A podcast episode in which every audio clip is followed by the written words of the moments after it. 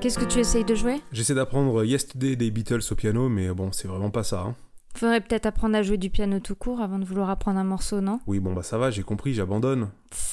C'est depuis qu'on est allé voir le film Yesterday, je suis obsédé par le morceau quoi. Je le trouve super beau. C'est vrai qu'il est beau. Tiens d'ailleurs, tu savais qu'une BD avait exactement le même pitch? C'est la BD du film?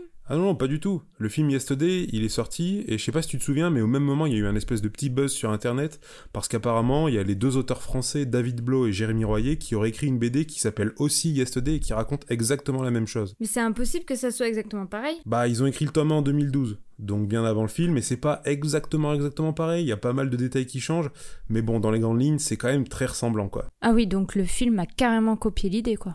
Bah, c'est pas facile à dire. Dans le film, les Beatles euh, disparaissent des mémoires du jour au lendemain, euh, sauf dans celle du héros, Jack, qui va devenir euh, célèbre en interprétant les tubes des Beatles à leur place, mais en 2019. Alors que dans la BD, c'est un peu plus étrange, un peu plus fantastique. Le héros, qui s'appelle John Duval, il va être téléporté, enfin, en tout cas, il se réveille dans les années 60, et il va remplacer les Beatles. Enfin, il va pas vraiment les remplacer, mais il va juste faire leur tube à leur place avant eux. Mais du coup, ils deviennent quoi les vrais Beatles dans la BD Ça, c'est une bonne question. Il faut lire pour le savoir, du coup. Tout ce que je peux te dire, c'est que forcément, bah, ils aiment beaucoup la musique euh, de John et de son groupe, les Futurians.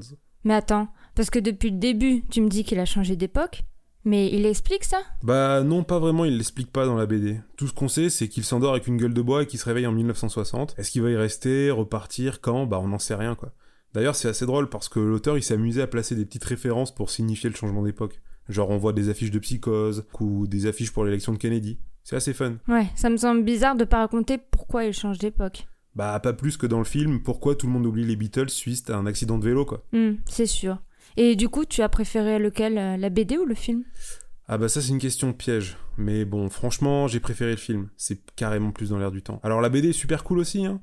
Il y a quelques bonnes idées, mais à la fin, euh, je sais pas quoi. C'est un peu trop ouvert à mon goût. Mais bon, apparemment ça s'explique, hein. Le scénariste, il est en train de bosser sur le prochain tome pendant que le film est sorti. Si j'ai bien tout compris, il a dû tout stopper, et c'est dommage, parce que j'aurais bien aimé savoir comment ça allait finir. Ça m'a donné envie de la lire pour pouvoir comparer.